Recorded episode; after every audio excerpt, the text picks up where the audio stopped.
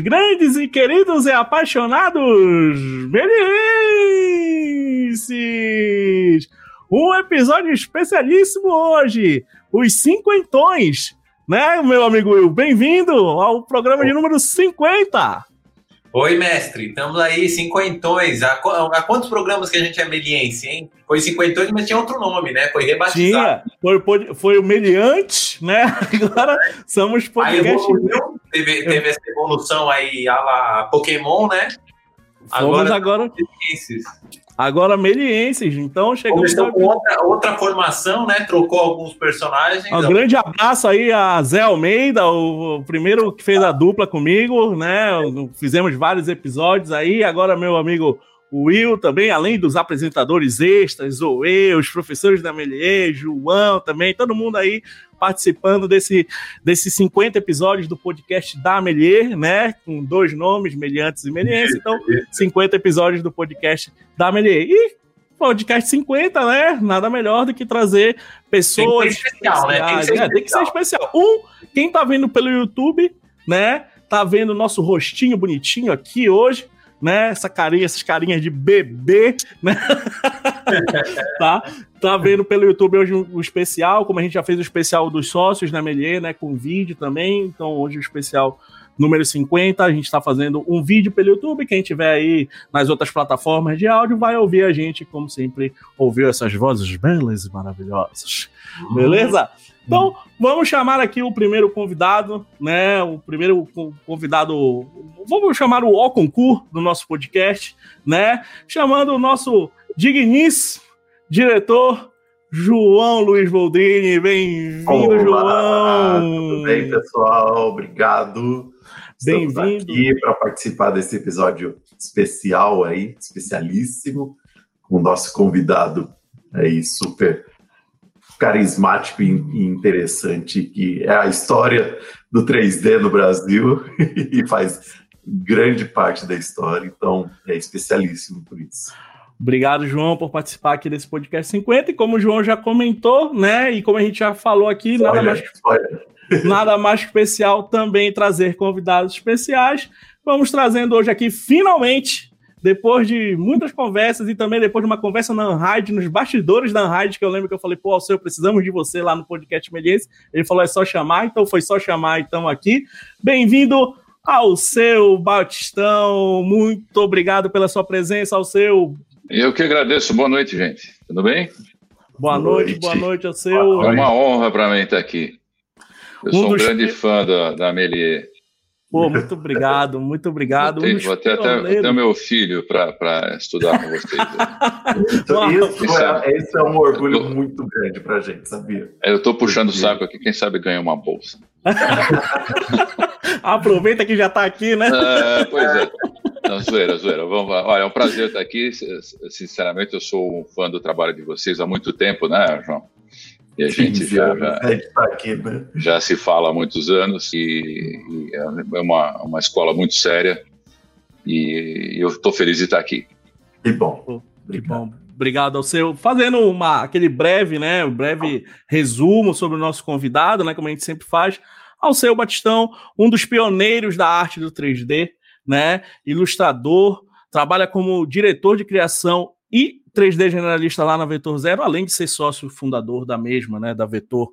Faz trabalhos com VFX e animação, tanto voltados para publicidade e cinema no Brasil há mais de 30 anos. Então tem história aí para contar, tem muita coisa aí para a gente conversar, falar sobre mercado, falar sobre o 3D, falar sobre essa arte criativa aí, né, que vem crescendo a cada dia mais. Então, Alceu, para começar, cara, a gente queria. A gente também trouxe algumas perguntas dos alunos aqui, né? E a gente queria uhum. conversar muito sobre como é que tá, né? Como é que tá esse, esse, esse, esse mundo do, é, do 3D, como é que tá tudo isso. Mas antes também, é, como é que é se manter né, nesse mercado aí do, do 3D há mais de 30 anos, né? Você vem lá dos lá do início da, da, publicidade usando 3D e tudo isso, né? Então, aproveitando a pergunta dos nossos alunos aqui, falar, chamar o, o Daniel, que mandou uma pergunta. Quanto tempo que durou para você se firmar com uma Master 3D, né? E como foi para acontecer tudo isso? Como foi para o 3D aí entrar na, na sua vida, né? Uh, bom, assim, me, me, perdoe quem já ouviu essa história, porque eu andei contando, inclusive lá na sim, rádio, sim. né? Uma, uma, uma, longa apresentação contando isso, mas assim, eu comecei a vida como ilustrador. Né? Aliás, eu queria ser engenheiro no começo. eu desenhava, eu gostava. Você, você vê, né? Dois engenheiros. É é. eu, eu queria ser engenheiro, porque, na verdade, eu queria fruir as ferramentas para poder, poder fazer as coisas que eu queria. Então, eu queria construir um computador gráfico ainda antes desse negócio seu né, se tornar uma, o que a gente conhece hoje, mal existia e eu também tinha vontade de construir um sintetizador para poder tocar música eletrônica. E tal. Isso aí, uh, felizmente, para os ouvintes, nunca foi para frente. e, e aí a gente, ah, como não, não havia a menor chance, eu era pobretão, né, assim, morava na periferia e não, não tinha a menor possibilidade, uma menor suspeita de um dia poder comprar um sintetizador, eu resolvi que eu queria fazer, porque eu fazia todas as minhas coisas. Mas a engenharia, eu entrei na Poli, consegui fazer um semestre, até eu percebi que eu, percebi que eu era burro demais para fazer aquela escola e resolvi sair e, e, pegar o outro lado, porque quase todo mundo que trabalha nessa área é meio ala das baianas, né? Você tem um pé forte na tecnologia, um pé na arte também. E isso, isso leva você, como pessoa, a uma, uma coisa difícil de classificar. Então, uh, eu era artista demais para a Poli. Não, não tinha paciência para o tanto que eu tinha que estudar e não poder mais desenhar. E eu fui para a ECA, fazer artes plásticas. E aí eu descobri que eu era engenheiro demais para a ECA. Então, você fica com essa crise de identidade o tempo todo. Mas eu comecei a trabalhar quando, quando eu consegui uh, os primeiros trabalhos foi como ilustrador. Eu gostava muito de fazer ilustração, gostava de desenhar, mas eu, queria fazer, na verdade, era efeitos especiais para cinema. Maque... Cheguei a fazer umas maquetes, cheguei a fazer uns robôs, umas coisas assim. Mas aí eu fui descobrindo que na publicidade Brasil o efeito especial era assim a, a parte mais pobre, a parte mais uh, que o, o, trabalho era mais pesado e mais mal pago e mais e, e, e é, pior pago e, e também pior visto. Não tinha nada do status que tinha o, o pessoal de efeitos especiais em Hollywood. Uh, então, eu resolvi continuar com a minha ilustração ali. Trabalhava para uma, para uma revista erótica, entre outras coisas. Trabalhar, fazer algumas coisas para publicidade, que era onde pagava bem, mas era muito mais difícil arrumar trabalho. Uh, e fazia ilustração para editorial, em geral para uma revista erótica. Eu achava muito divertido, gostava muito. Eu costumo dizer, já disse várias vezes, né, que o, o triste era procurar referência, era uma coisa exaustiva. Mas a gente, a gente achava referência nas revistas importadas de mulher pelada, né? Porque aqui no, assim, as do Brasil todo sabia quem era, todo mundo comprava, então você, como o que era importado não chegava ao público em geral, a gente ficava recebia da editora e ficava procurando referência ali. Ah, então eu ganhava vida fazendo isso. Até que a computação gráfica começou a aparecer lá na televisão, com, com os trabalhos do, do Zé Dias e o Hans Donner, né, nas vinhetas e tal. Eu falei, nossa, eu quero muito aprender isso. E o pessoal da Globotech abriu um curso chamado Video Computer Man, que selecionou, mas fizeram, tinha um vestibular difícil de entrar, etc. Mas como eu tinha aquele pezinho em cada lado, então eu consegui entrar no curso. Fizemos o curso e isso serviu para juntar uma galera que, que queria muito trabalhar com isso mas não serviu propriamente para formar gente, porque a gente acabou não tendo acesso aos sistemas gráficos. Uhum. E, mas eu saí de lá, aprendi alguma coisa, né? Saí de lá querendo muito fazer. Encontrei o Serginho, o Sérgio Salles, que é meu sócio até hoje, e um dia ele apareceu na minha casa para fazer, pedindo para fazer uma ilustração para a produtora dele, VTV. E aí eu fiz a, uh, propus a ilustração e falei: escuta, por que vocês não compram um computador gráfico para colocar aí na sua produtora? Aí eu posso trabalhar, posso fazer uhum. as animações. Na época estava saindo lá nos Estados Unidos o Amiga, que era o, o primeiro computador com uma razoável capacidade gráfica por mil dólares, que era um preço que os mortais podiam comprar. Sim. E topou, falou assim: vou fazer melhor do que isso. Eu vou sair da produtora, vender minha parte e a gente monta uma produtora de animação em computação. Falei, oba, Vamos lá. E assim começou a Vetor Zero. O primeiro trabalho que a gente colocou no, num cliente foi em janeiro de 1986, um mês depois de ter chegado os softwares. Né? Uh, porque quando o Amiga chegou, não tinha software para usar. Basic. Eu comecei a fazer as primeiras animações em Basic. né, programando e tal. Nada e, dedo, né? É, exatamente. É só lembrando, gente... né, o seu, que o primeiro é. filme de, de animação, que foi Toy Story, foi de 95. E a, e a história da, da Pixar, né, e no desenvolvimento do, do 3D, começou por volta de 80, é, 82, 81, 82. Então você pegou realmente 84, 84 que você falou, né? Que montou a, a Vetor. É, a Vetor começou em 85, o primeiro job foi 85. em 85. Realmente é. você pegou muito, muito ali do início, né? Do, Exatamente. Do 3D. É. Aqui no Brasil tinha pouquíssima gente fazendo isso. Uhum, uhum. E eu lembro a minha primeira sigla foi em 1987. A, a sensação da época era o Luxor Jr que uhum. era, eu acho que o terceiro filme animado do John Lasseter. O primeiro foi o, o da, da Abelhinha, né? Sim. Isso. Uh, uh, foi eu o... acho que acho que foi o segundo. Acho que o segundo foi o, o Luxor Jr. E o que eles estavam apresentando naquele ano, se não me engano, era o Red, que era aquele monociclo. Uhum. Ah, então, é, na época que a Pixar ainda vendia computador, né? Eles eram uma Isso. empresa que vendia computador. Foi antes do Steve Jobs uh, comprar, etc. Uhum. E então eu fui é, nessa é, primeira Junior foi o Luxor Junior foi o segundo mesmo. A primeira foi da Belinha e a terceira do Redstream, tá certinho. É, e o quarto, o Team Toy, que é o, o, que deu início aí à ideia do, do Toy Story. Né? Story. Isso mesmo. E aí a gente ficou dois anos trabalhando só com, com Amiga. Né? Compramos um segundo Amiga e a gente ficava fazendo animação 2D. E, e aí um dia apareceu um grande job. Aqueles milagres que mudam a vida da gente. Uh, tinha o pessoal que gostava da hora da gente e queria investir, queria botar uma grana, queria né, ser sócio. E a gente muito relutante. Pô, pô, o Serginho eu conhecia, eu sabia que o cara era uma, uma pessoa decente, era um cara né, que a gente era do bem, né? Então a gente tinha essa, essa relação de confiança, mas que um terceiro sócio entrando era uma coisa que a gente suspeitava um pouco. Só que aí apareceu um grande job que tinha passado por cinco produtoras já. As cinco produtoras tinham pego o, o job e abandonado, porque não dava para fazer, não dava.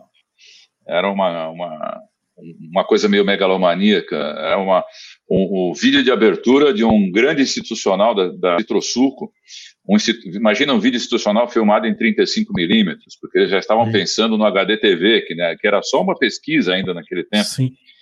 E eles queriam uma abertura em computação gráfica, que tinha caminhões voando no espaço, uh, laranjas, uh, um logotipo de vidro preenchendo com suco, etc. E era uma coisa que não dava para fazer mesmo. A gente foi chamado pela quinta produtora, Uh, e falou: Olha, eu estou abrindo mão disso aqui. Se você quiser pegar, por favor, porque eu não sei como fazer e tal. Ele me deu um caminhãozinho para ficar olhando. Eu fiquei olhando para o Serginho. Falei: Deus me livre, o que, que é isso aqui? A gente saiu, eu dei risada. Falei: De jeito nenhum. Ele falou: Sim, vamos pegar. Falei, como assim? Tá Arriscar, né? É, ele falou: Não, olha, tem o fulano quer nos, quer nos bancar, é, botar um dinheiro na vetora. A gente pega esse job, pega, compra um, um computador 3D, porque a gente não tinha né? Não era como agora, né? Que você compra um PC. É, primeiro, dá para comprar um PC, porque o PC era muito caro, né? Uhum. E segundo, você escolhe o software que você quer rodar nele. Se você quer Max, quer rodar o Blender, quer rodar o Maya, né? O, e, e, naquele tempo não, você comprava um pacote gráfico, que era o Alias, o Wavefront, o Picture Maker, que é o Cube Picture Maker, que foi o que a gente acabou comprando. Uhum o, o Vertigo eram concorrentes, né? Eram sistemas concorrentes. Cada um vinha com o seu computador já. Né? Já veio o hardware e o software, né? Tudo... O hardware e o software, uhum. o frame buffer, né? Porque o importante, Sim. o vital era ter um frame buffer. E a gente acabou, a gente queria comprar um Wavefront e, e os caras não venderam para a gente, eu já sempre conto isso aí, que é muito curioso. Eles não vendiam Silicon Graphics para o Brasil por causa do medo que os militares usam para fazer bomba atômica. Nossa. Porque a gente ainda estava recém-saído da ditadura militar, uhum. havia uma, um, um zoom, zoom, zoom de que havia um projeto nuclear brasileiro para fins pacíficos, mas talvez não, e o governo americano tinha medo que se desenvolvesse alguma arma atômica aqui, então eles achavam perigoso vender um computador com grande poder de processamento. Que era uma boa, porque você podia comprar um VAX, que é um negócio muito maior. Né? Mas os caras não quiseram vender o, o Wavefront para a gente e a gente acabou comprando o Cubicomp, o que na verdade foi, foi bom, porque ele era um uma pacote muito pior, mas era muito mais rápido. Uhum. Então você conseguia fazer um render até bacana, bem legal, sabendo, né, sabendo subverter a máquina ali, você conseguia fazer um render bacana com muito mais velocidade do que o, o Wavefront ou o Wave fazia. Eu tenho alguns colegas que foram trabalhar com eles, felizes da vida, mas o render demorava tanto, tanto que eles nunca conseguiam entregar nada. Desistia, né? pois é, pois é. Não podia, não podia ousar fazer nada, não podia nem ousar fazer esse suco aí, porque o render não ia dar conta. É legal os alunos estar ouvindo isso daí. Pra... Pois é. O render não é um problema de hoje, né? Não, não, não. naquele tempo o render era, era mais sério, porque você vendia 3D por segundo. Né? As pessoas achavam que o, que o, jeito de vender. Ah, quanto custa uma animação 3D? A mil dólares por segundo. Esse era o, o, o que se pensava, que né? Uhum. Ah, era, era o padrão do mercado. Mas não era bem isso, porque um segundo de uma bolinha pulando e um segundo de um caminhão da Citrosuco no espaço era, era diferente o preço. Uhum. Mas a gente conseguiu fazer esse Citrosuco, foi uma, meio uma total loucura, né? O cara realmente emprestou o dinheiro, foi 60 mil dólares na época, eu acho que era. Emprestou não, ele entrou de sócio, botou o dinheiro, a gente é, fez o... Uh, foi, foi para Miami fazer. A gente uh, pegou o computador, não dava tempo de aqui, a gente montou num, num, num apartamento alugado lá em Miami, um lugar bacana, com vista para o mar, assim, super legal. Tá? E eu fechado ali, né? dois meses trabalhando e conseguimos fazer o job e entregamos e os caras não aprovaram. Foi o dia mais deprimente da minha vida. Eles estavam adorando, mas aí de repente não aprovaram. E aí a gente ficou assim, assim muito perto de estourar o nosso prazo de permanência ali, né? E, e aí não. E agora, o que, que a gente faz e tal? O Serginho, que era o cara mais safo para essas coisas de logística, onde que a gente vai, alugou apartamento, contratou um negócio, comprou um computador, montou tudo. Ah, eu só cheguei lá e trabalhei. E ele virou para mim, branco, e falou assim: e agora? O que, que a gente faz? E aí eu falei: espera um pouco que eu preciso parar de tremer, porque eu estava batendo o queixo de tanto que eu tremia com o resultado do, do job. Aí eu falei assim: bom, a gente pega as coisas, vamos para São Paulo, vamos lá conversar com os caras e falar: meu, não é assim. Enquanto isso, a gente manda o computador e vamos negociar. E de fato negociamos, foi bem sucedido, fizemos. Eles tinham adorado, na verdade, eles tinham gostado tanto que eles queriam um filme mais longo. Né? Não queriam muito pagar por isso, mas acabaram pagando. Então a gente acabou fazendo o segundo job. E assim, assim a gente pagou o investimento já no, nesse primeiro job. E aí a gente entrou no mercado de, de 3D para propaganda, porque a, com a Amiga a gente não tinha a qualidade gráfica para isso. E a, a gente veio crescer nesse meio tempo e Basicamente é isso, esse foi o nosso start, né? Boa, boa. Aí começou já a sua carreira, foi o 3D foi seguindo até, não sei se tem algum job aí que, que você pode, tipo, você pode comentar um famoso, alguma coisa aí do, no, nesse meio aí da Beto, um dos o job, o job que realmente o, o job que eu diria, a gente fez vários jobs muito bacanas. Aquele de paixão, né?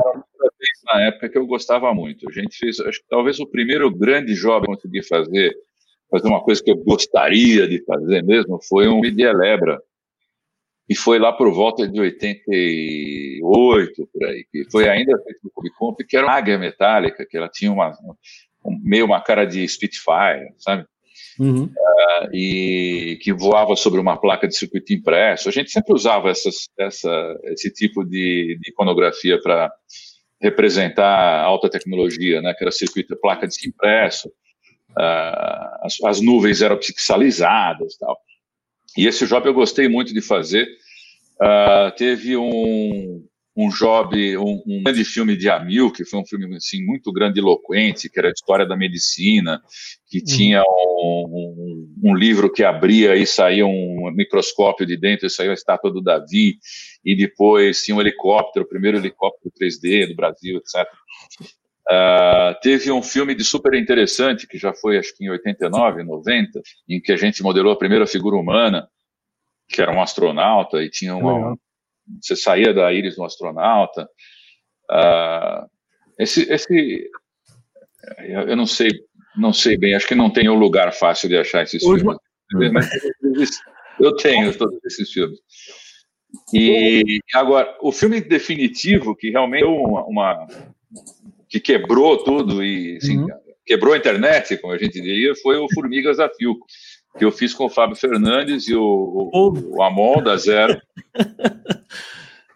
que resolveu, resolveu a questão de assim, não, pô, computação gráfica não presta, porque logo depois daquele primeiro que todo mundo queria usar o 3D, porque era alta tecnologia e tal, veio uma, um, um, rebote que era assim, não, 3D é frio, metálico, Hans Donner, não queremos, gostamos de coisas emocionais, e o 3D é mecânico, etc. Então ninguém queria, a gente ficou fazendo Flying Logo por anos, até que uh, o Wellington Amaral, que nos deu essa chance de fazer os, os filmes da Mil, um filme de notinha do Bradesco também, que foi muito legal, que o Banespa, que a notinha ficava dur dormindo enquanto o dinheiro crescia.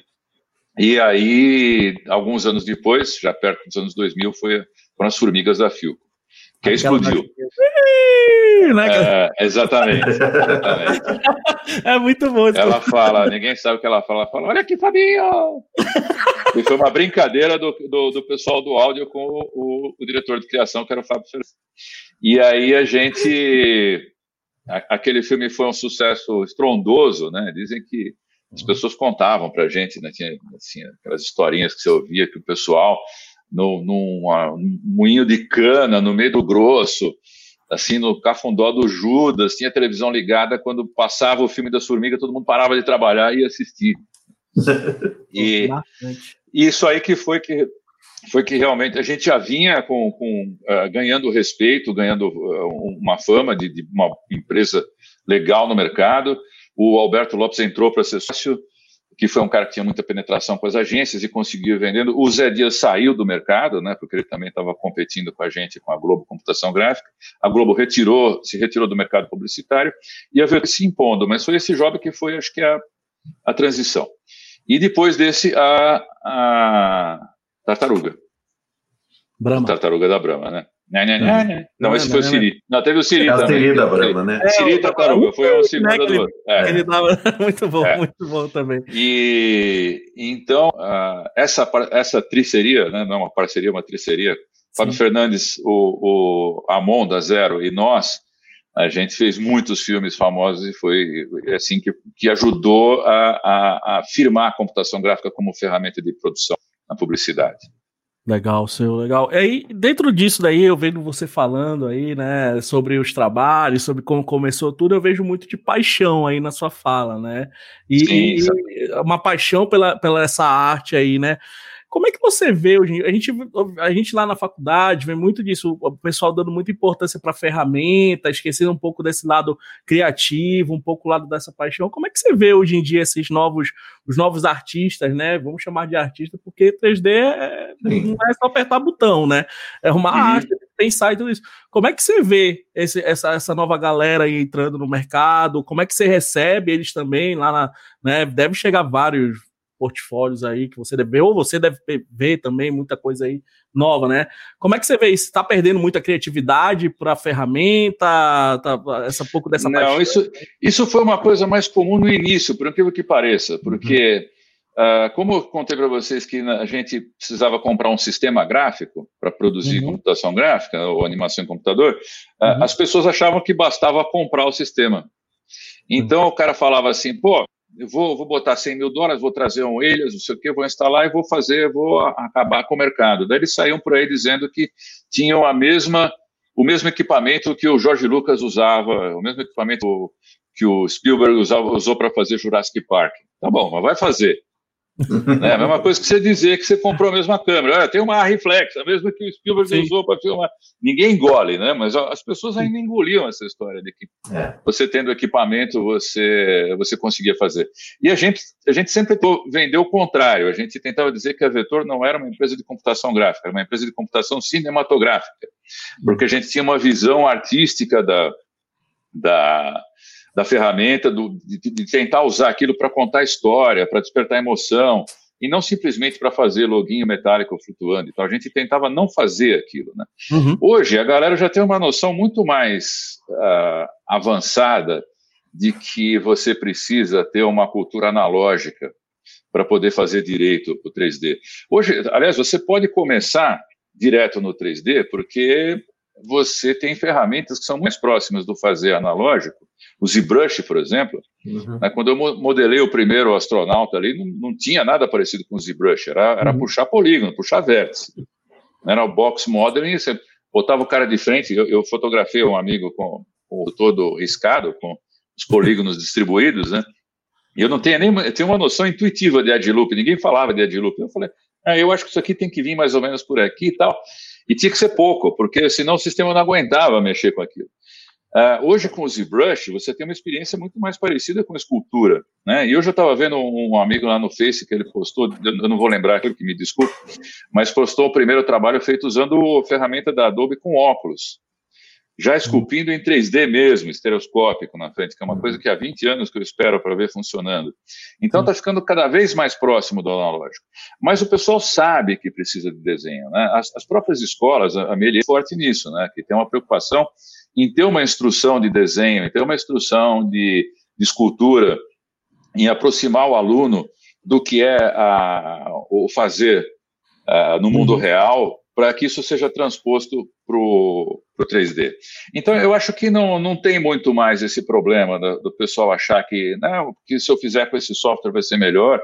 Uh, pelo menos pelos comentários que eu tenho visto no fim, ninguém dá muito mais bola para qual é a ferramenta. Essa discussão de qual software é melhor, eu cada vez escuto menos essa pergunta. Sim, antigamente a gente ouvia bem mais, né? Tipo, ah, Sim. Esse aqui, só esse aqui faz isso aqui, só aquele lá. É, hoje o pessoal já sabe e, e, você tem hoje uma, uma certa igualdade entre os softwares. Né? Havia, é, quando eu comecei, tinha os softwares low-end, que o Cubicomp, por exemplo, era low-end, é talvez um mid-end, mas o high-end era Elias, Wavefront, esses caras, uhum. que eram os mais caros. Ah, quando a gente pegou a primeira estação Silicon e começou a trabalhar com o TDI, era um software high-end. Então, tinha essa, você conseguia fazer mais coisas com o high-end do que com o low-end. Hoje não, cara. Hoje todo mundo sabe que o Max faz tão bem quanto o Maia, que o, o Corona rende bem, o V-Ray rende bem, você consegue coisa bonita em qualquer um deles. Aliás, tem um outro problema, tá ficando um pouco fácil demais. né? Porque antes...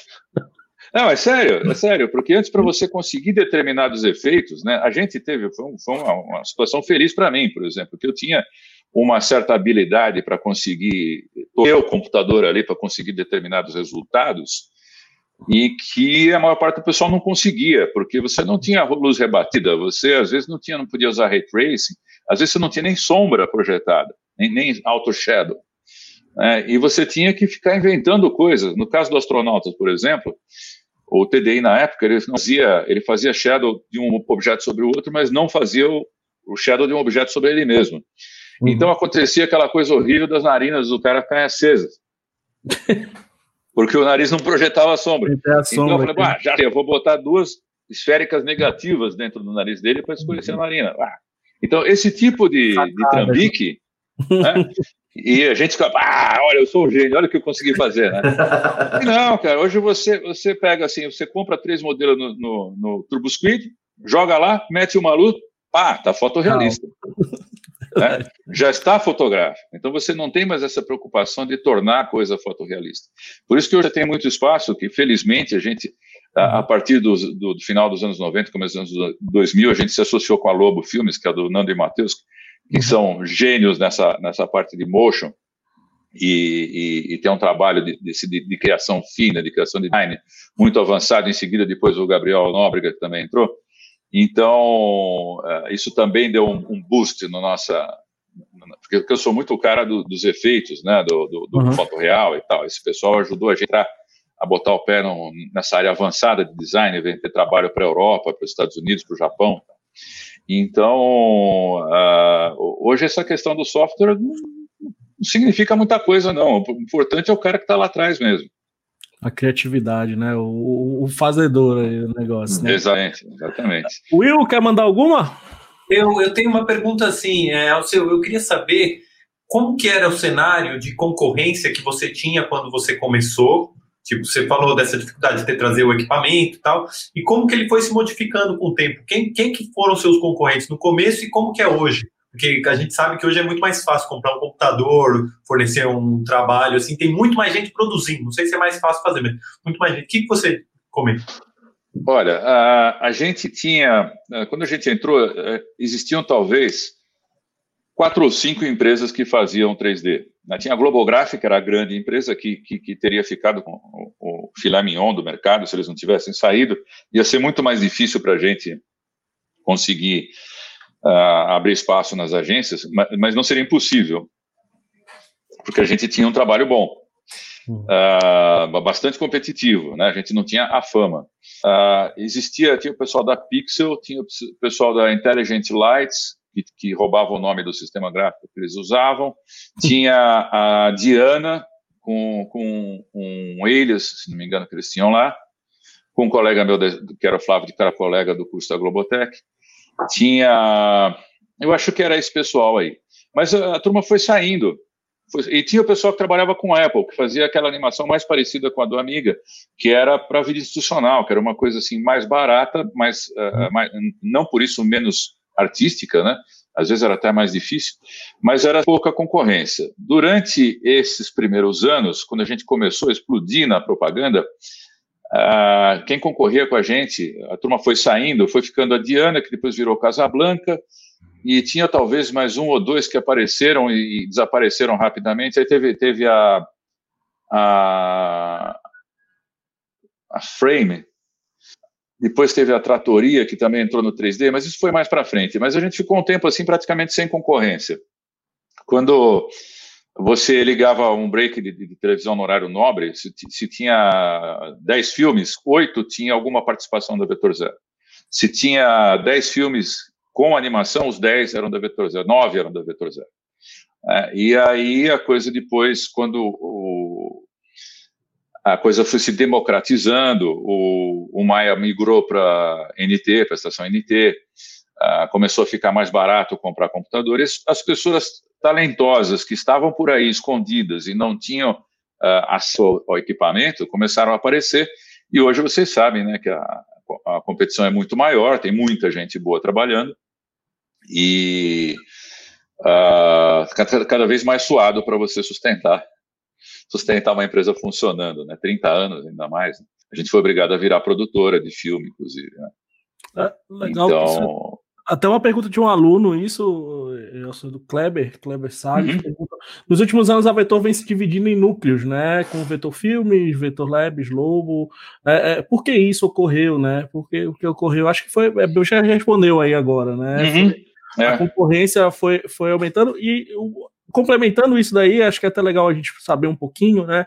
Como é que foi aí durante esse novo, né? Essa nova, esse novo tempo aí que foi com a pandemia, né? É, afetou a operação da Vetor? Como é que foi para vocês se adaptarem a tudo isso? Olha, veja, a pandemia nós tivemos um bocado de sorte, porque a pandemia nos pegou no momento em que a gente já tinha desenvolvido ferramentas para trabalho remoto que eram eficientes, né? E, e, a gente já tinha, todo mundo já tinha experimentado trabalhar remoto uma vez ou outra, a gente já usava muito freela remoto.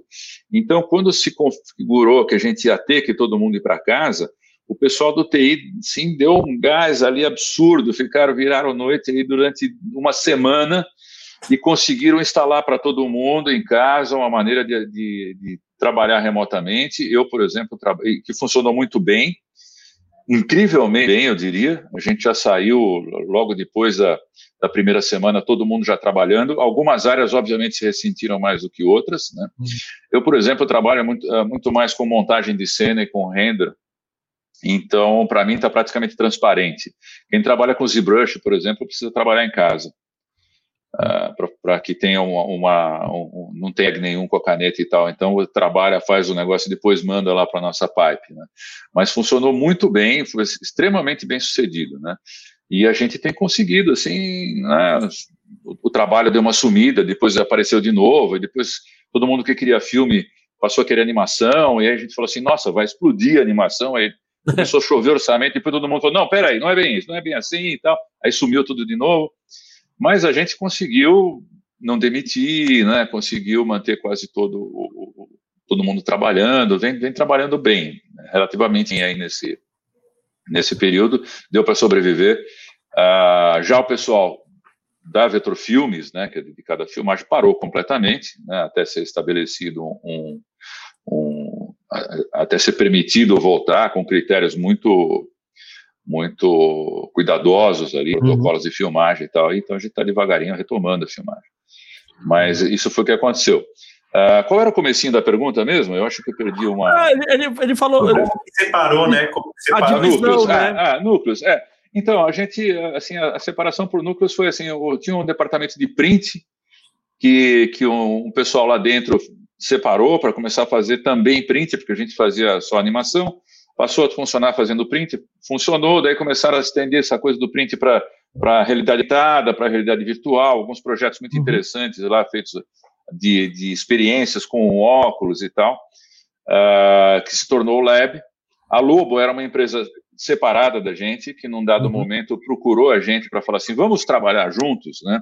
Porque a gente pode haver ser concorrentes no futuro, mas vamos, vamos tentar juntar e tal. E, e, funcionou muito bem, porque tinham talentos excepcionais lá dentro, numa área em que eu tinha uma certa deficiência. Eu e meus, meus amigos, a gente era muito mais. Talvez eu não devesse estar na propaganda, talvez eu devesse estar no cinema, porque eu gostava muito mais dessa, dessa parte de efeitos.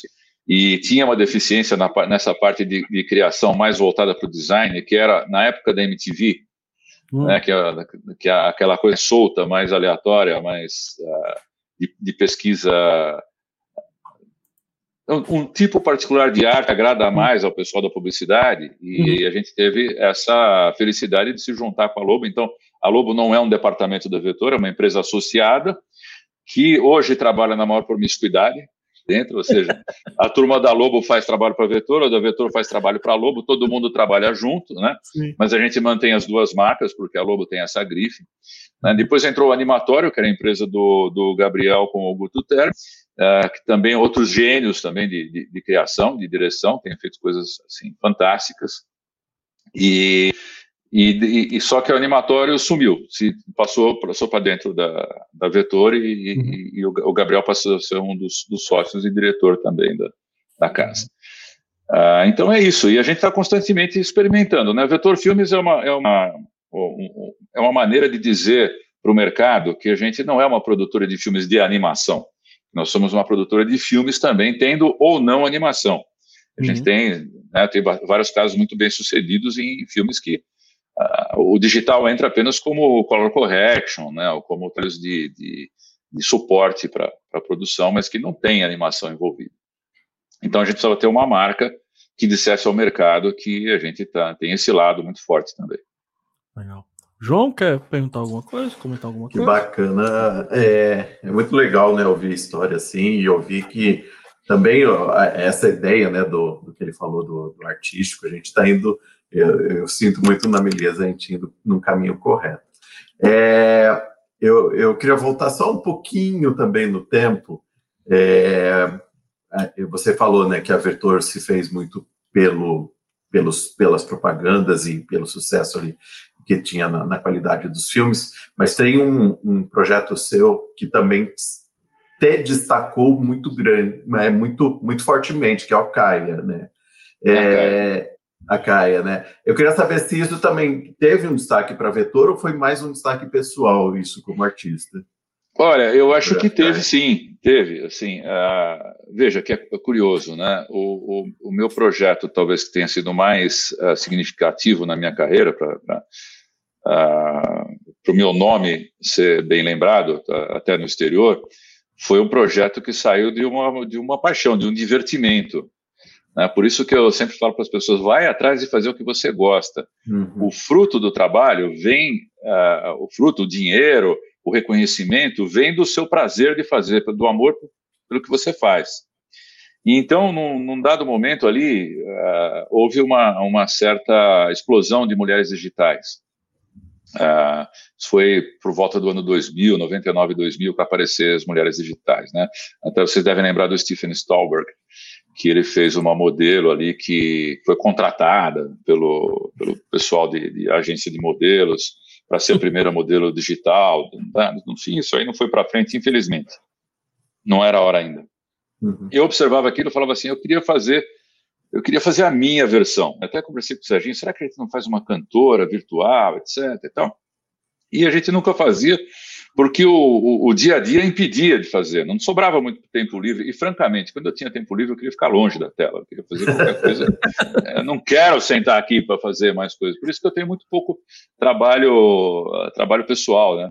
Uhum. A gente trabalhava muito, virava muita noite, então né, o trabalho pessoal era fazer aquilo acontecer, porque não, não tinha internet onde procurar. Como é que faz para fazer um 200 mil limões correndo, uh, caindo por uma ladeira e caindo num lago. Não tinha, vamos ver no YouTube, né? não tinha tutorial, né? não tinha nem internet. Então a gente tinha, tinha, que se virar e descobrir sozinho como é que fazia. No máximo que você tinha era manual, e o manual nunca falava o que você precisava. Então, Uh, não, não dava tempo. E aí eu comecei, um dia eu cismei e comecei a mexer. Não, eu vou fazer uma mulher, eu quero fazer uma mulher assim, que eu, o que eu acho que deve ser uma mulher bonita. E vocês querem ouvir essa história? Porque claro. Causa. Claro.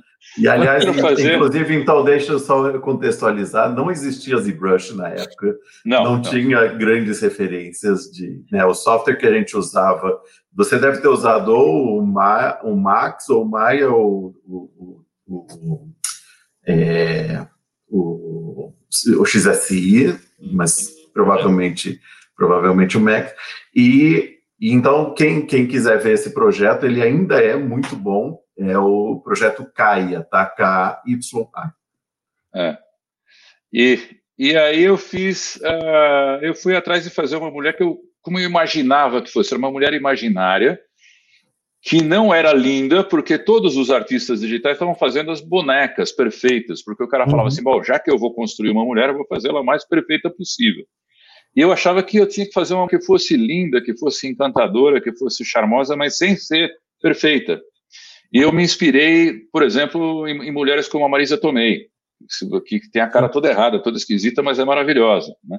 E assim como ela, a Deborah Winger e outras, outras meninas que não eram beldades, mas que eram encantadoras. E aí fui, assim, ao longo de muito tempo, eu fui desenvolvendo esse, esse, esse rosto que era só uma cabeça, na verdade, né? E ela usa uma boininha que ajudou a dar um charme para ela, assim. As pessoas uhum. pensam que ela é militar e tal, mas não era. Era só um acessório para evitar de ter que fazer o cabelo, porque cabelo. hoje. Olha sacadas aí, né? Hoje já é um inferno, imagina naquele tempo. E eu fiquei trabalhando muito tempo nisso aí, primeiro nas horas de folga, depois, assim, eu consegui abrir um espaço, eu consegui uh, delegar um pouco mais de trabalho, consegui me dedicar um pouco mais a isso, até que apareceu um concurso de uma revista ali, e falei assim, ah, eu vou terminar isso aqui para esse concurso, que era um concurso de... É uma revista que saiu só de Maia. E, e aí eu consegui fazer essa, essa mulher uma animação básica, porque uma das exigências para mim mesmo é que ela não fosse simplesmente um modelo que eu retocasse com Photoshop. Uhum. Eu queria um modelo 3D funcional que saísse perfeito já do render, perfeito, né? Saísse bom já no render, que não precisava de pós-produção, e que uh, fosse animável, por isso tinha que ser meio low poly, né? naquele tempo não dava para animar a malha pesada, né? E, então não tinha, era o Maia 64, não tinha uh, Global Illumination, não tinha nenhum tipo de luz difusa, não tinha nenhum tipo de luz rebatida, Uh, o máximo que eu podia usar era ray tracing. Não tinha subsurface scattering. Subsurface scattering, desculpa. E, e, então eu tive que improvisar. Eu tive que achar um jeito, um trambique para fazer com que a, a luz incidindo no rosto não ficasse parecendo um, um boneco de, de, de gesso, né? Porque você sabe que a nossa pele ela vai do, da, da alinhada ao preto, passando por um avermelhado. Então eu tive uhum. que inventar um trambique para fazer isso e tal. E aí, quando finalmente saiu, eu publiquei na revista, ela ganhou o concurso na revista. Uh, publiquei em alguns sites e fez um sucesso estrondoso, muito rápido, muita gente uhum. entrando em contato, assim, centenas de, de e-mails, pessoal perguntando como é que foi, como é que você fez, não sei o que, tarará. Consegui entrar na, na, na foi cotada para a SIGAF, ganhei alguns prêmios internacionais, Animago e tal. O mais curioso é que muitas revistas de, de tecnologia gostaram muito do resultado e passaram a publicar, cara. Uh, algumas revistas de, que não eram de tecnologia, como revista de maquiagem, revista de uhum. fotografia, revista de moda, também estavam dando capa da Caia. Uhum. É, então, a Wired quis fazer uma matéria uh, colocando ali a Caia. Tal. Então, isso aí deu, teve uma projeção súbita muito grande. Uh, acabou me, me rendendo o, o, a atenção que me levou a ganhar o título de Maya Master, aqui também foi uma, uma coisa bastante. Uh, fiquei muito feliz, né? Uma grande honra do, de 2002 e isso trouxe assim uma grande visibilidade para a gente lá fora. Uh, não que os nossos trabalhos já não trouxessem, né? Mas foi um trabalho também que chamou bastante atenção. Sai, ela saiu mais ou menos na mesma época do, Final Fantasy. Né? Muita gente gostava, escrevia dizendo que gostava mais da Kaia do que da, da menina lá do Final Fantasy, achava ela mais natural. Uh, e aí uh, saiu muito, muita publicação, muito livro e tal. Então, muito, teve exposições lá fora, teve uma exposição, isso foi, foi muito honroso, uma exposição sobre a face humana que teve em Londres, falando sobre diversos aspectos, The Human Face Exhibition, falando sobre diversos aspectos da face humana, e eles pediram para cá ilustrar uma ala ali do. Infelizmente eu não pude ir lá para ver, mas foi bem legal. Teve em Londres e depois em Singapura. E também, e aí isso aí acaba, meio que foi uma coroação, né, do esforço que a gente teve durante todo esse, esse uhum. projeto. Uh, trouxe sim um pouco de visibilidade para a Vetor, um pouco mais do que já tinha. A gente já teve assim gente que veio trabalhar na Vetor por causa da Caia. Falava assim, ah, eu, pô, eu conheci vocês por causa disso, eu quero trabalhar com vocês e tal. Então foi um evento muito feliz na minha carreira e o, o fruto de uma diversão, de um prazer de fazer. Eu quero fazer isso aqui do meu jeito. Né? Talvez uma das poucas vezes que eu consegui. Por isso eu recomendo, façam, façam isso. Vou colocar aqui um pouquinho só para pessoal ver. É, eu tenho que dar um desconto. Isso aí foi feito em 2001, sem Global Illumination, sem Subsurface. Gathering. Uh, hoje, ela, você poderia dizer que elas parecem com, com os personagens de videogame, né? Dizer, considerando que os videogames já estão bem avançados. Né? Então, hoje já não dá para confundir. Mas na época, 100% dos espectadores pensavam que ela era de verdade. A gente uhum. colocava o, o filminho dela ali no, no meio do nosso território, passava, ninguém falava nada, daí a gente perguntava, o que, que você achou da nossa mulher digital? Aí o cara, que, que mulher digital? Aí voltava, aí o cara olhava, tá, que parte que é digital? Não, toda ela é digital. O cara olhava, é, não, é, realmente, né? Os olhos a gente vê que tem uma coisa errada e tal, não sei o que, né? Depois, a terceira vez que você avisava. tipo, achava, achava erro só para falar que, ah, não, é isso. É, isso a gente vê muito. Hoje que a gente tem as coisas todas quase 100% fotorrealistas, eu diria que muitas vezes 100% fotorrealistas, você tem um monte de uhum. uh, especialistas e experts aí na, na internet, né, achando defeito em, é, em trabalhos que são absolutamente impecáveis. Né?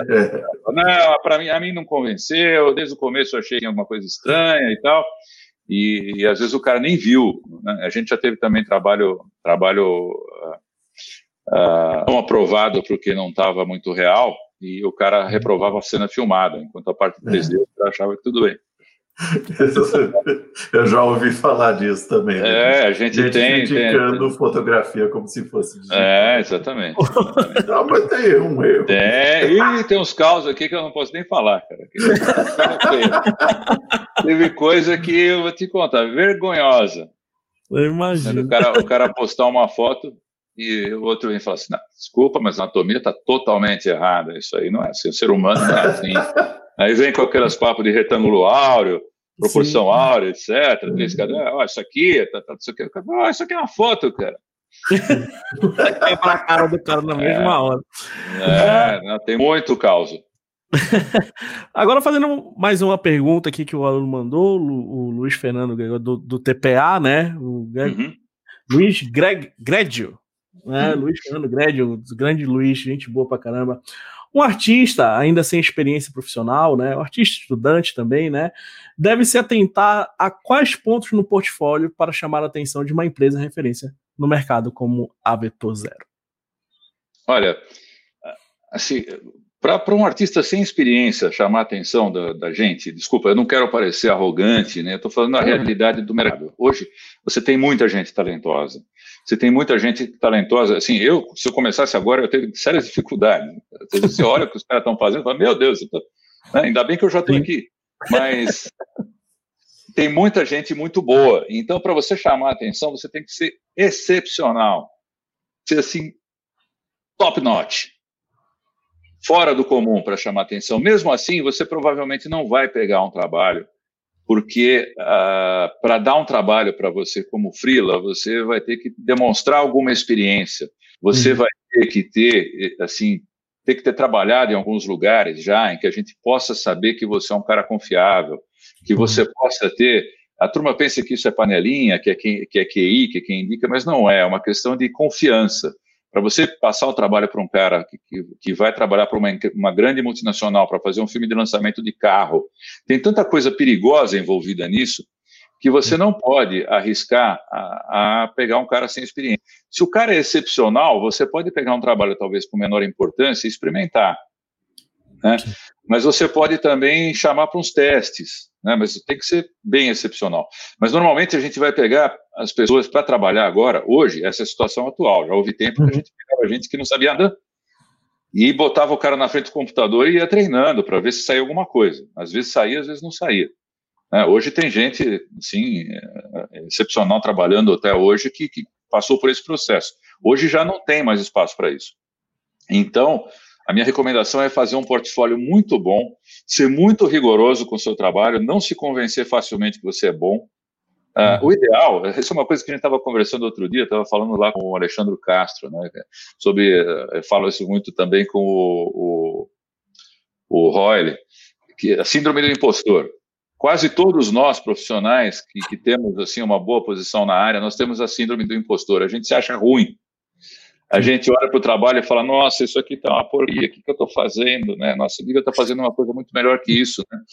Uh, a gente está sempre se comparando com o outro que é, que é muito melhor. Então, nossa, eu estou muito fraco. E tal.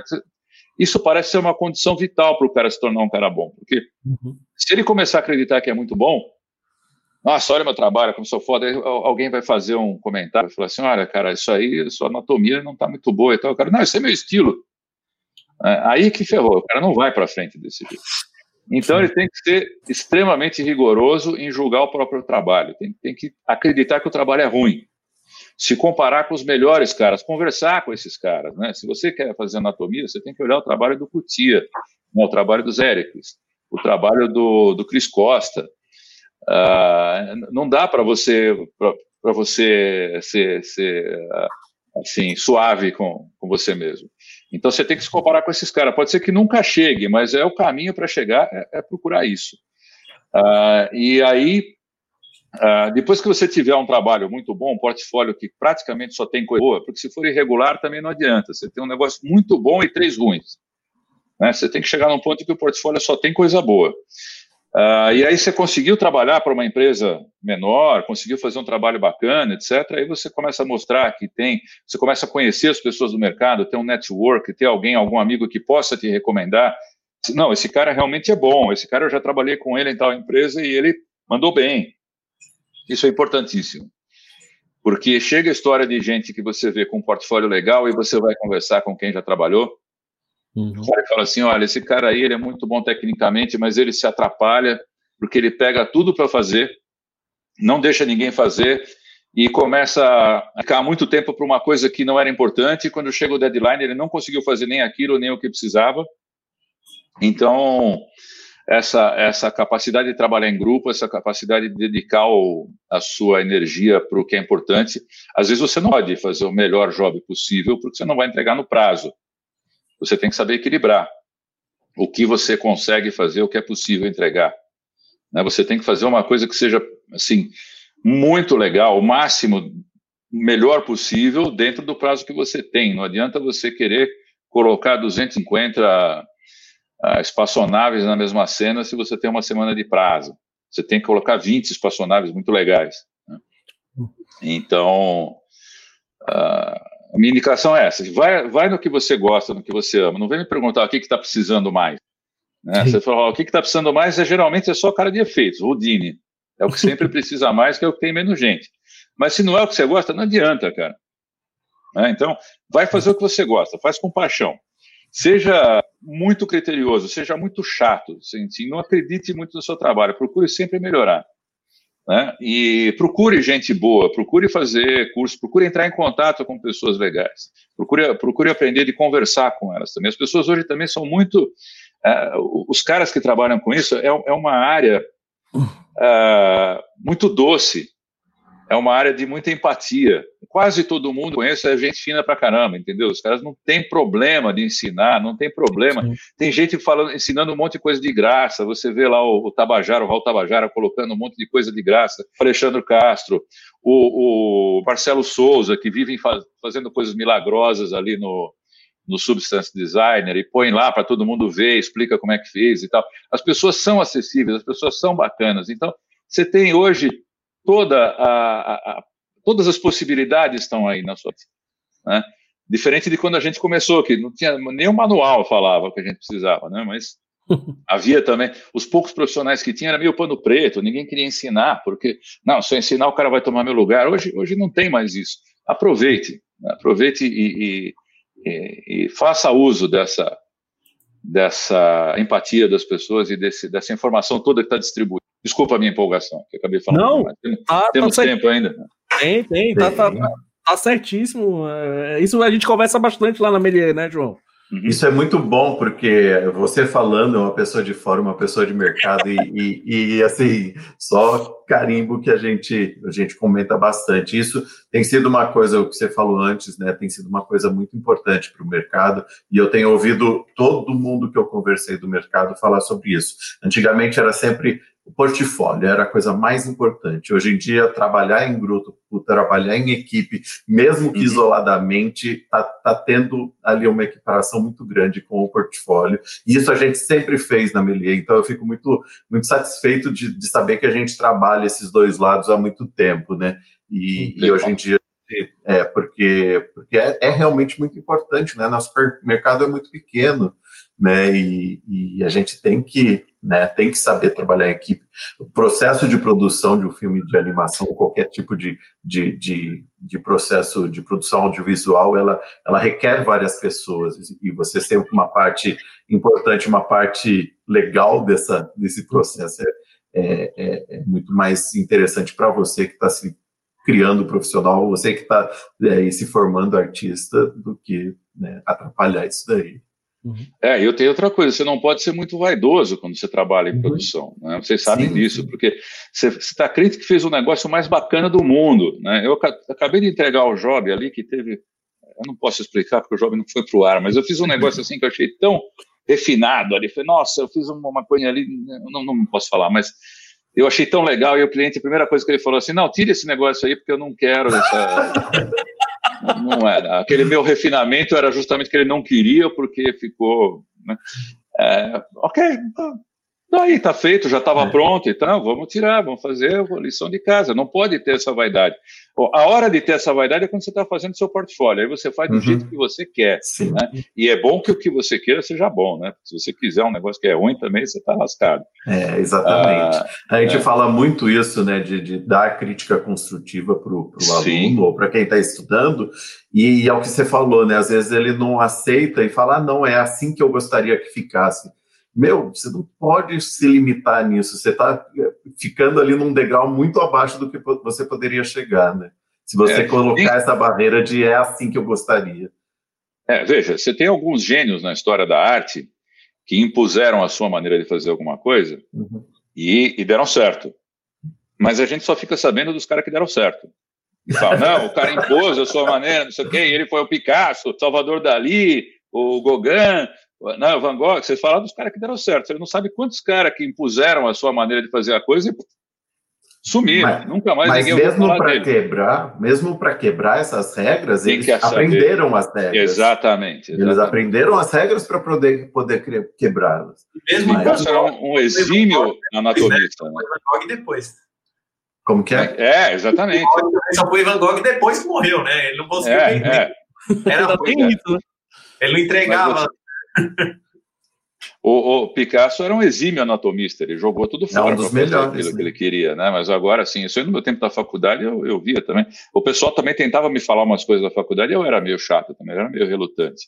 Eu falava assim, não, eu gosto de fazer isso aqui. Mas era um, era um caso diferente. Eu sempre gostei de fazer ilustração e eu não sabia, eu pensava que ilustração era arte. Ah, hoje que eu fui descobrir que todo mundo é artista, menos o ilustrador. Né? Então, Então, a ilustração tem um status assim abaixo da, da, da fine art e tal. Uh, então, as pessoas ficavam me dizendo que aquilo que eu estava fazendo era porcaria, que eu não devia fazer aquilo e tal. Mas depois eu fui aprender que não, é isso mesmo que eu queria fazer. Só que eu não sabia o nome. Mas eu, eu tentava dizer para a professora, não, eu não quero que você me mande fazer outra coisa. Mas, assim, essa coisa de você ter um problema técnico e você dizer que isso aí é o seu estilo e você tem o direito de fazer como você quiser, ok, vai fazer. Mas não espere que mais alguém compre essa, esse trabalho. Né? Se você for um grande gênio, uh, provavelmente você vai se dar bem, mas nem todo mundo é um grande gênio. Né? Uh, um, um, monte de gente trabalha na área que não é um grande gênio e consegue trabalho respeitado, então, né? sem ser gênio, não é condição. Né? Uhum. Agora, você, você querer impor a sua maneira, você tem que ser o gênio para a coisa dar certo. Sim. Então, escute, ouça a crítica, não seja reativo, não fique furioso quando ouve a crítica. A tendência é essa, a gente ficar com raiva, sentir que foi uma, uma abordagem pessoal, né, e tal. Mas, pô, quantas vezes eu ouvi, eu estava lá fazendo assim, pô, seu sócio da Vetor, sócio fundador da Vetor, não sei o quê, tarará, e chegou um cara lá para mim e falou, seu, e se você botasse esse reflexo, em vez de na vertical, botar na horizontal? Sim, o que, que é isso, meu? Me enche e tal. Daqui a pouco eu volto. Pô, ó, volta aqui, você tinha razão.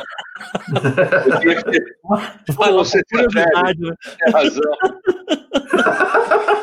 Como você se atreve? Você se atreve, tem razão, mas você tinha toda a razão. Olha aqui, ainda bem que você me obrigado por ter me chamado a atenção. Mas requer um pouco de esforço, né? Porque essa primeira tendência é assim, que é esse cara para me falar, né?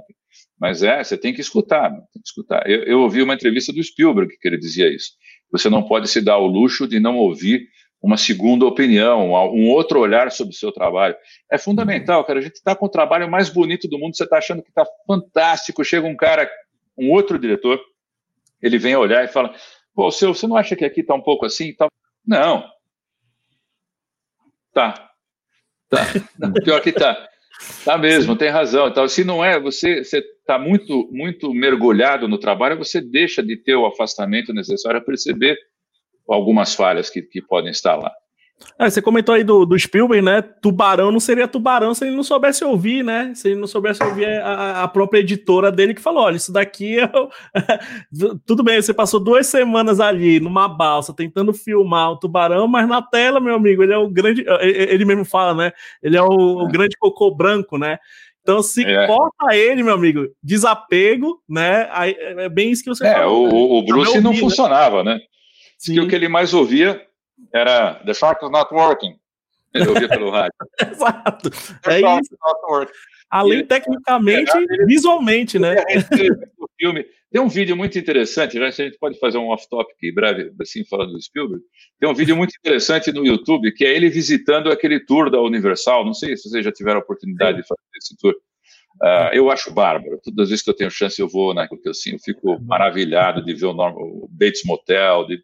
Então tinha aquela atração do tubarão ali, que tinha o barquinho, e, e, e no, come... no, no, começo daquela atração, o, o barco que estava lá era o Orca, era o barco uhum. usado no filme.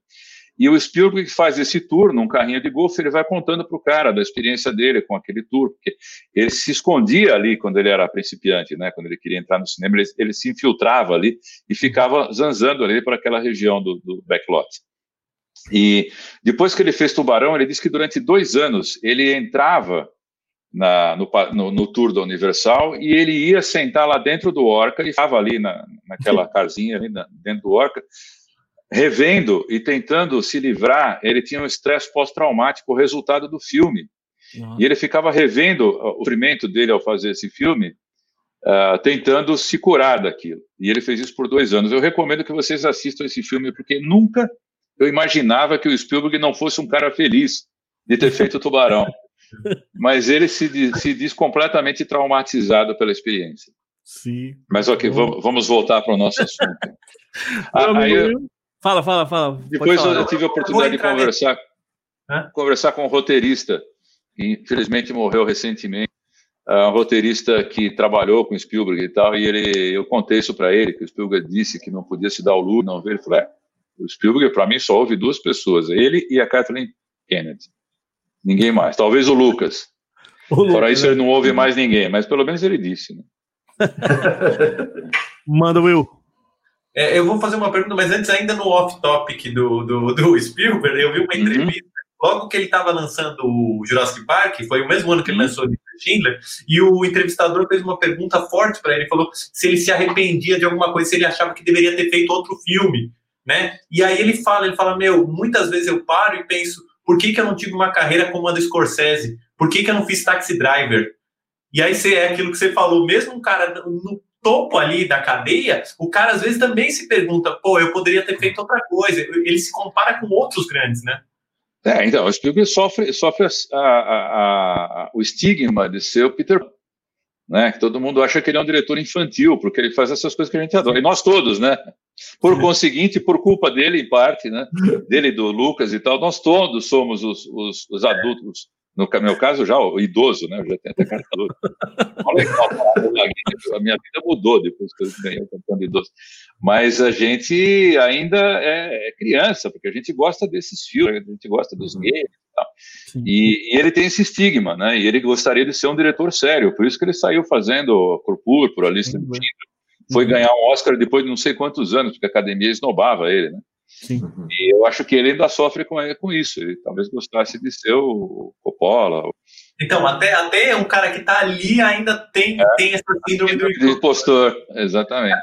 A minha pergunta ao seu era a seguinte: não sei se ainda a gente tem tempo de, de falar sobre isso, vamos mas lá, é que vamos pra, no começo você comentou que era muito publicidade. E hoje, como uhum. que é o, o, o trabalho de vocês? Para quem vocês fornecem, além da publicidade? Olha, a gente está um pouco afastado, a gente continua sendo principalmente uma produtora de, de filmes publicitários. A gente teve algumas incursões, a gente tem algumas coisas experimentais que a gente faz com. Fizemos muitos clipes, fizemos algumas incursões experimentais com filme, temos algumas coisinhas, algumas pesquisas em direção a séries, uh, temos alguns curtas que estão em, em andamento, temos, mas assim, a gente não está voltado consistentemente para a produção de conteúdo, como alguns colegas nossos estão, o pessoal da Quanta, por exemplo, né, que está trabalhando muito com Netflix e tal, porque, uh, assim, por razões financeiras, por enquanto, o, o mercado que consegue manter a produção de uma empresa do tamanho da Vetor é a publicitária. Você dificilmente consegue uma remuneração consistente. Uh, teria que mudar, teria que mudar toda a estrutura da Vetor. A gente gostaria de fazer, espera fazer algum dia, espera se meter com filme, uh, espera se manter com, com, série. Uh, acho que todo mundo iria trabalhar com isso, fazer talvez um seriado de, de animação. Tem algumas coisas assim em, em, andamento, experimentais e tal. E mais ainda o grosso da produção é propaganda, né? publicidade. Daí é que, que bota o dinheiro, paga o boleto. É, exatamente. Olha, é um boletão, viu? O código de barras, assim. um número extenso, né? É, vamos chegando aqui né, no final aqui do nosso pod, vídeo podcast hoje, né, o no, uhum. nosso número 50. Então, seu, eu queria que você deixasse aí considerações finais sobre, né, tudo isso que a gente conversou aqui, mandar seu abraço, quer mandar um abraço para quem aí. Então, as considerações finais, deixa aí contigo, depois a gente vai fazer as nossas considerações finais. Ah, eu quero mandar um abraço para o Caio, meu filho, que deve estar assistindo aí como bom aluno da, da Melier. Grande Caio. E ah, o Caio é um gentleman. E assim, olha, o que eu poderia lhe dar de considerações finais, acho que é tudo aquilo que a gente já falou. Né? Quem, quem gosta dessa área não vai conseguir fazer outra coisa. É uma área fascinante, é uma área gostosa de trabalhar, é uma área é muito é muito exigente. Você tem que dedicar muito do seu tempo, você tem que às vezes ficar longe da família, às vezes você tem que perder fins de semana, você tem que perder noites. A gente tenta moralizar, né, tem todo um trabalho que a gente faz anos tentar moralizar, tentar fazer com que as pessoas, pelo menos as que trabalham na Vetor, fiquem o mais possível trabalhando durante o período de expediente, de expediente uh, e não no fim de semana ou na madrugada, mas às vezes é inevitável. Uh, mas o que acontece é que, assim, grande parte das pessoas envolvidas com esse tipo de, de trabalho acaba trabalhando de madrugada porque gosta, porque quer. Então o cara trabalha até as oito da noite na empresa e chega em casa e continua fazendo os seus trabalhos pessoais. Uhum. Né? Uh, tem, tem pessoas que não almoçam, que, que, que, vivem disso porque é uma grande paixão. Assim, mas você pode ser assim, mas você pode ser moderado também. Uh, mas tem que ter dedicação e ninguém consegue se tornar um grande profissional ficando no meio do caminho. Como diria o seu Miyagi, karate si, karate não. Bater no meio não dá certo. Wax on, wax off. Sim, muito bom, muito bom. João, que suas considerações? Queria agradecer a, a, a participação mesmo aqui do, do Alceu, uma delícia esse papo foi o nosso. É, acho que corrobora muito com o que a gente fala na Melise, isso é muito legal. É, ver que a gente está indo num caminho certo também. Então, eu fiquei muito satisfeito. Muito obrigado ao seu pela, pela, pela gentileza aqui da participação. Fomos abençoados aí por Sir Alceu, né? É pátria, é filho do Espírito Santo. Olha, eu achei divertidíssimo. Ah, Agora, enquanto vocês quiserem, eu adoro contar causa. Então, estamos aí, cara. Foi um prazer, uma honra e fico à disposição para quando vocês acharem legal. Aqui é o local. Meu amigo Will, considerações finais do nosso episódio número 50. Não, é abração aí para todo mundo. É, vamos marcar um outro que a gente fale só de Spielberg e George Lucas aí, chamou o seu para fazer. Opa, legal. Não, tem, tem, que botar o Kubrick também. Tem. Aquela galerinha ali, né? É, Aliás, a minha dica pessoal que não viu The Post, que tá no Netflix, ó, um filmão do Spielberg último aí, muito divertido, adorei, não sei quem The Post, muito bom. A gente indicou, é, indicou podcast eu não vi. passado. Nossa, muito bom, Rafael, vai gostar. Vai preciso gostar. ver, preciso ver. A gente indicou o podcast passado, né? Muito bom. É, abração para todo mundo. E é isso. Então, Vou deixando as minhas considerações finais aqui também. Ao seu, pô, muito obrigado por ter aceitado aí o nosso convite. Não sei se você lembra, mas a gente bateu um papo ali nos backstage da Unhide, falando, sim. Né? Tipo, pô, seu, acho que é legal, sei lá, né? Já, a gente já tinha tido uma conversa com você em 2014, né? A Melia já tinha feito esse bate-papo sobre o vetor, mas, pô, precisava trazer alguém muito especial. E acho que a primeira pessoa que a gente pensou assim, pô, vamos chamar o Alceu. Pronto, vamos fazer o podcast 50 ah. com o Alceu que é, é, já que é especial, vamos trazer o, cara para cá e esse é o momento de trazer ele, né? Aí eu fico até encabulado quando você fala. Mas não, mas, é, mas é, a verdade, né? Quando eu, o João e o Will a gente conversou, falou, não, quem a gente pode trazer é o primeiro nome que surgiu assim dos três e a Zoe também, né? Participou disso daí que é a outra sócia da Melier.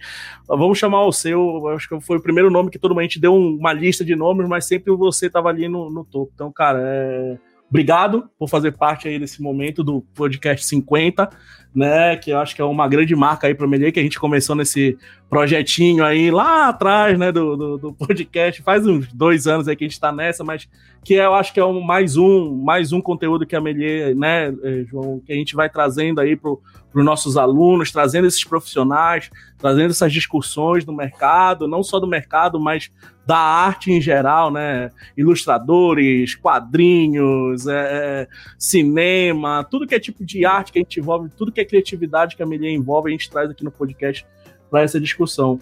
Então, acho que ninguém melhor para para coroar aí, né, com o número 50, o, como o Alceu aí, que é esse grande pessoa e o grande profissional que você é. Muito obrigado, gente. Tá? Valeu, gente. Galera, vamos por aqui. Forte abraço. Até o próximo podcast. E é isso.